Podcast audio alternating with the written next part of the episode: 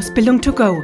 Erfolgreich ausbilden für Ausbilder von und mit der Ausbildungsexpertin Sabine Blemortier. Herzlich willkommen zu einer neuen Episode des Podcasts Ausbildung to go. Mein Name ist Sabine Blemortier und ich freue mich, dass Sie heute wieder dabei sind. Ja, ich habe mir heute ein Thema ausgesucht, was für alle Azubi-Betreuer ganz, ganz wichtig ist und damit im Endeffekt auch für die Ausbilder und für die erfolgreiche Ausbildung, nämlich wie sich denn die Azubi-Betreuer optimal auf den nächsten Azubi und damit nächsten Praxiseinsatz bei Ihnen in der Abteilung vorbereiten.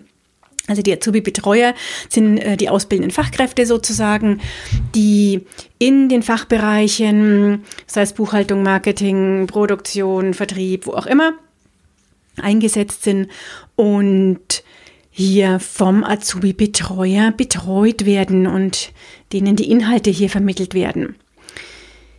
Ja, und damit der Start auch funktioniert und gleich zum Erfolg wird, also der erste Tag, den der Auszubildende in seiner neuen Abteilung beim neuen Kollegen oder Mitarbeiter in kleineren Unternehmen hat, sollten natürlich einiges vorbereitet werden.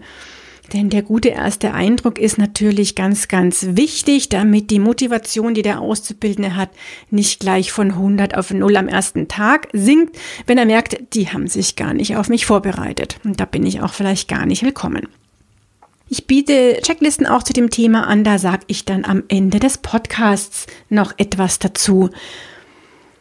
Ganz, ganz wichtig finde ich auch äh, Ganz, ganz wichtig finde ich schon mal den ersten Punkt, nämlich, dass der Azubi-Betreuer am ersten Tag, ist meistens der Montag, außer es wäre als Berufsschule, ansonsten Montag auch da ist. Und jetzt denkt der eine oder andere von Ihnen, ist doch logisch, dass der da ist.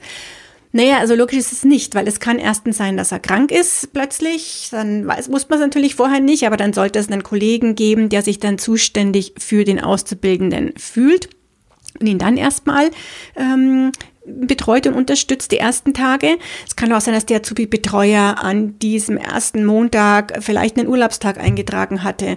Es kann sein, dass er auf einem Seminar ist oder einem Termin auswärts und dann den Azubi, den Auszubildenden gar nicht persönlich begrüßen kann. Also hier ist es ganz wichtig dann zu schauen, wenn er den ersten Tag nicht da ist, der Azubi-Betreuer, wer kümmert sich dann, wer ist der Vertreter in diesen Fällen. Für Auszubildende gibt es immer nichts Schlimmeres, wie erstmal ein paar Tage da zu sitzen und keiner fühlt sich für mich verantwortlich. Ich glaube, das können wir alle ganz gut nachvollziehen.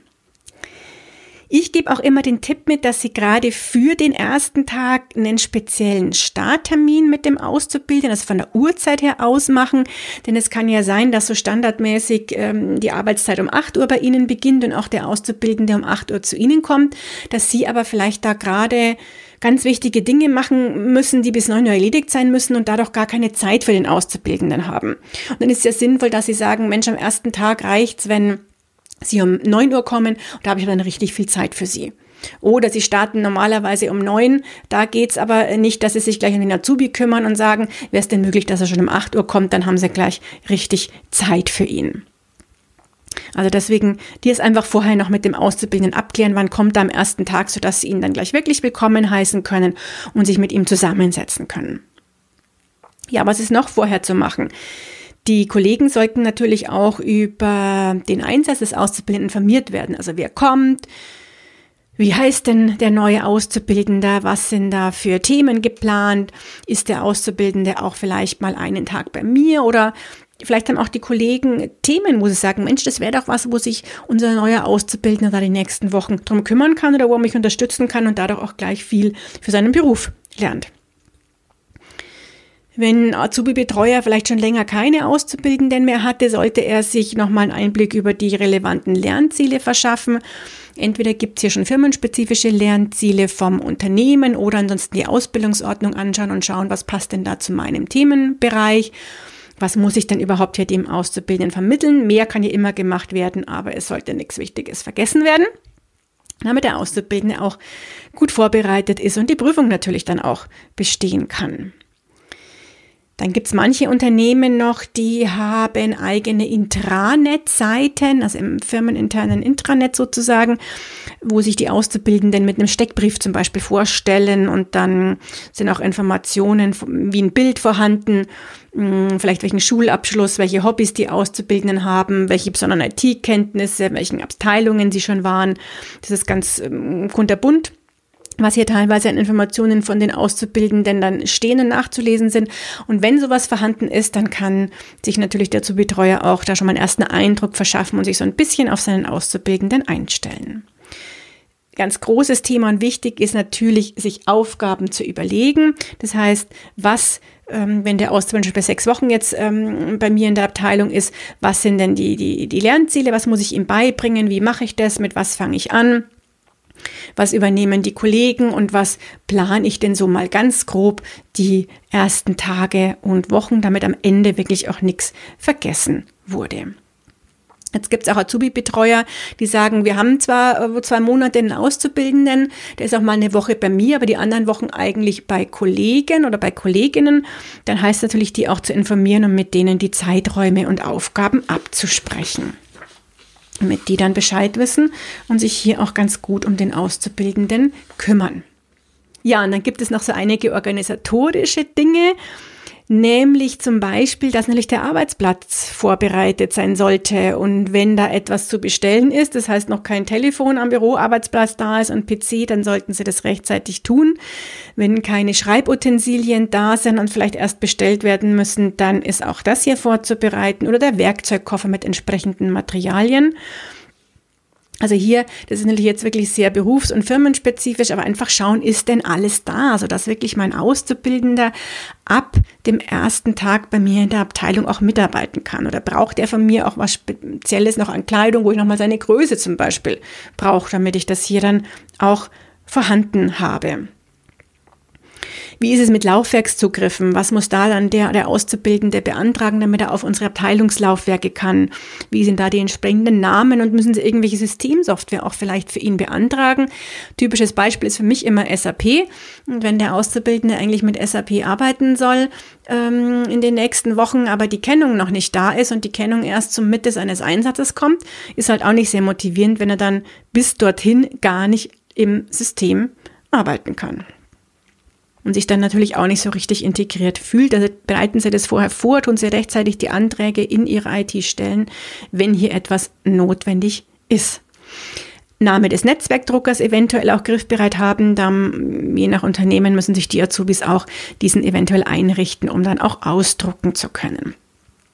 Ja, und was ich auch mal feststelle, ist, dass es ähm, insbesondere bei den Büros manchmal Büros gibt, wo die Toiletten im Flur sozusagen oder Treppenhaus sind und dann die Tür aber zu den Büroräumen zugesperrt ist oder entsprechend kodiert ist. Und wenn natürlich die Auszubildenden diese Kodierung nicht haben oder keinen Schlüssel nicht haben, dann müssen die jedes Mal, wenn sie auf Toilette müssen, entweder warten, bis sie wieder zurück ins Büro kommen und jemand kommt oder mit jemand anderem mitgehen. Und das ist natürlich auch alles andere als motivierend. Das heißt, wenn es hier noch etwas gibt, einen speziellen Zugang, den der Azubi braucht, um reinzukommen, dann sollten Sie hier die Ausweise entsprechend kodieren oder auch einen Schlüssel für den Auszubildenden natürlich bereit haben. Ja, ich empfehle immer hier wirklich auch eine Checkliste zusammenzustellen. Das können Ausbilder auch zusammen mit den Azubi-Betreuern machen. So die wichtigsten Punkte, was für Sie in Ihrem Unternehmen, in Ihrem Beruf wichtig ist, dass nichts vergessen wird, dann einfach eine Checkliste zu haben, diese auch den Azubi-Betreuern geben oder die der Azubi-Betreuer sich auch selber erstellt und dann abhaken kann vor jedem Einsatz des Auszubildenden. Und da gibt es ja auch mittlerweile gute elektronische Möglichkeiten für die, die das nicht so richtig Pepper in Pencil machen möchten. Da können Sie das auch mit entsprechenden Apps oder entsprechender Software machen und sich da eine Checkliste anlegen, die Sie abhaken, wenn etwas erledigt ist. Und dann verschwindet ja auch immer dieser ähm, Punkt in der jeweiligen App und das ist dann auch ganz gut für die, die hier schon entsprechend digital sind von Ihnen.